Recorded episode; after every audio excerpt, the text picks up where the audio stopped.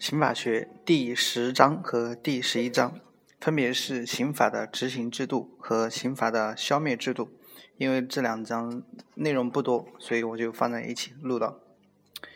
第十章刑法的执行制度，高频考点假释，所占分值两到三分。第一节减刑制度，减刑制度主要是讲减刑，它分为四个部分。一是减刑的概念，二是减刑的条件，三是减刑的限度与幅度，四是减刑的程序与减刑后的刑期计算。先看第一概念，根据刑法第七十八条的规定，减刑分为两种情形：一是可以减刑，即具备一定件要件时，人民法院可以裁定减刑；二是应当减刑，即有重大立功表现时。人民法院应当减刑。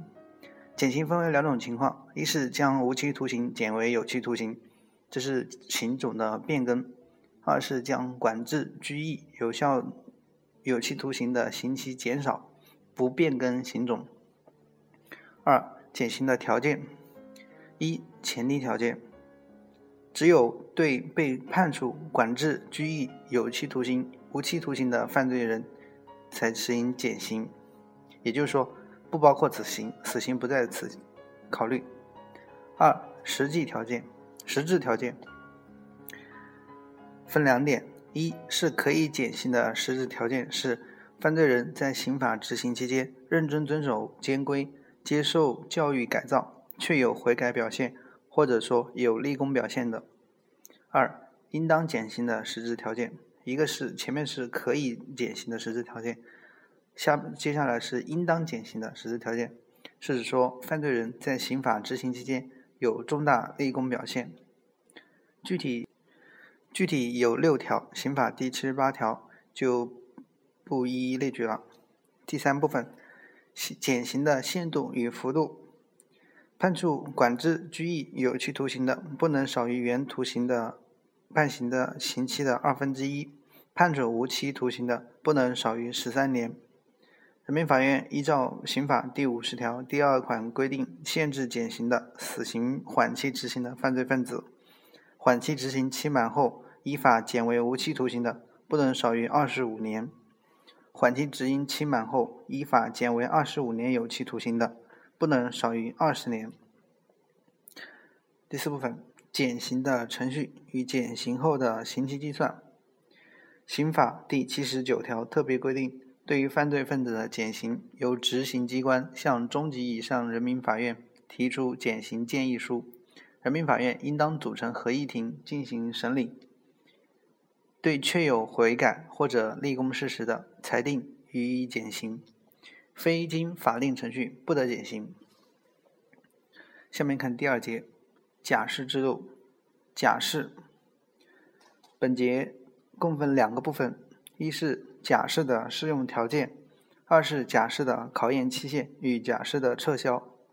先看第一点，适用条件，共分四小点：一、前提条件；二、执行刑期的条件；三、实质条件；四、消极条件。具体不详细讲了。假释只适用于被判处有期徒刑、无期徒刑的犯罪人。第二。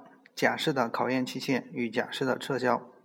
假释的考验期限，有期徒刑的假释考验期限为没有执行完毕的刑期；无期徒刑的假释考验期限为十年。假释考验期限自假释之日起计算。第二点，假释的撤销。假释的撤销包括三种情形。第一种是被假释的犯罪人。在假释考验期限内期限内犯新罪的，应当撤销假释。按照刑法第七十一条规定的先减后并的方法实行并罚。第二，在假释考验期限内发现被假释的犯罪人在判决宣告以前还有其他罪没有判决的，应当撤销假释。按刑法第七十条规定的先并后减的方法实行并罚。第三，被假释的犯罪分子。在考假释考验期限内有违反法律、行政法规或国务院有关部门关于假释的监督管理规定的行为尚未构成新的犯罪的，应当依法撤销假释，收监执行未执行完毕的刑罚。重点法条：刑法第七十八到八十六条，刑法修正案第八、第十五和十八条。第十一章，刑法的消刑罚的消灭制度。高频考点，追诉时效，所占分值一到两分。追诉时效期限。根据刑法第八十七条的规定，犯罪经过下列期限不再追诉：一、法定最高刑为不满五年有期徒刑的，经过五年；二、最高刑为五年以上不满十年的有期徒刑的，经过十年；法定最高刑为十年以上有期徒刑，经过了十五年的；四、法定最高刑为无期徒刑、死刑的，经过二十年。如果二十年以后认为必须追诉的，需报请最高人民法院检察院核准。二、追诉期限的计算。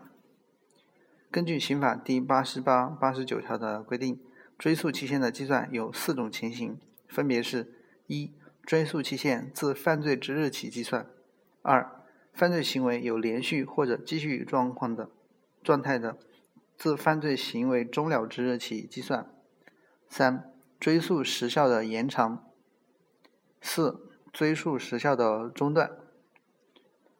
需要特别强调的是，第三，追诉时效的延长，它是指在追诉时效的进行期内期间，因为发生法律规定的事由，而使追诉时效暂时停止执行。刑法规定了两种追诉时效延长的情况，具体不讲了。